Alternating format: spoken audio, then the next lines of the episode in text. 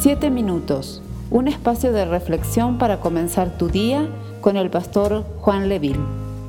Santiago capítulo 5, verso 10 y verso 11. Hermanos míos, tomad como ejemplo de aflicción y de paciencia a los profetas que hablaron en nombre del Señor. He aquí, tenemos por bienaventurados a los que sufren. Habéis oído de la paciencia de Job y habéis visto el fin del Señor, que el Señor es muy misericordioso y compasivo. Continuando con la serie de mini reflexiones sobre permanecer inconmovibles en medio de la prueba, hoy día vamos a hablar sobre seguir ejemplos de paciencia. Los buenos ejemplos en la fe son una tremenda ayuda para nuestro caminar cristiano. El consejo del apóstol Pablo a Timoteo fue, no permitas que nadie menosprecie tu juventud, antes Sé ejemplo de los creyentes en palabra, conducta, amor, fe y pureza. Incluso el mismo apóstol Pablo dijo a los filipenses que sean imitadores de Él, como Él lo era de Cristo. La garantía que el poder de Dios transforma vidas, un matrimonio, una familia, la vida de una persona, es ver sus frutos, es ver su comportamiento, es ver su ejemplo en el caminar del Señor. El apóstol Santiago en el capítulo 5 nos recuerda de que debemos mirar los ejemplos de aflicción y de paciencia y puso ejemplo como a los profetas, puso ejemplo como a Job, hombres de Dios que sufrieron por causa de Dios, pero sin embargo mantuvieron la paciencia, la constancia, fueron inconmovibles en medio de las situaciones difíciles. Cuando analizamos los profetas del Antiguo Testamento, nos encontramos con hombres que tuvieron una fuerte convicción en el llamado de Dios y en el mensaje que tenían que transmitir. Por causa de ese mensaje fueron perseguidos, fueron llevados a la cárcel, fueron sometidos a terribles prisiones y dolores.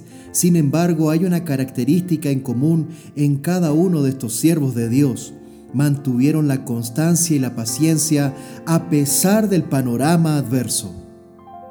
El texto de Santiago nos recuerda a Job como un ejemplo de paciencia. Su historia nos muestra la necesidad de una confianza constante en los tiempos de calamidad y de la compasión y la misericordia de Dios en tiempos de dificultad. A pesar de las pérdidas, a pesar de la presión de sus amigos, incluso de su esposa, a pesar de la enfermedad, la fe de Job permaneció inconmovible ante los imposibles.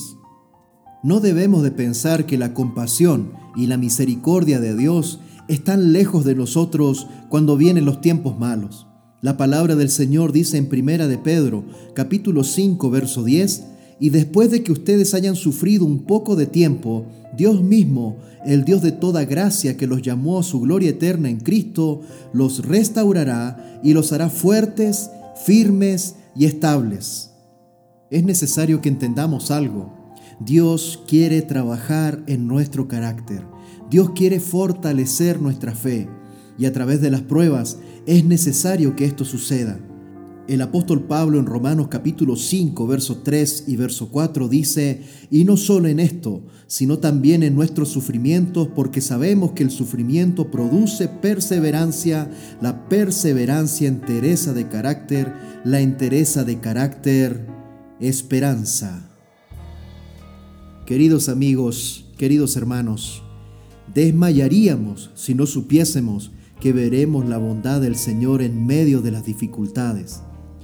Debemos aprender a aguardar en el Señor, a esforzarnos y alentar nuestro corazón con estas promesas, esperar en Dios con una entera convicción de que Él está al tanto de todas nuestras necesidades y que Él ve cada uno de nuestros momentos, así sean los más difíciles que nos haya tocado vivir, Dios está con nosotros en todo tiempo.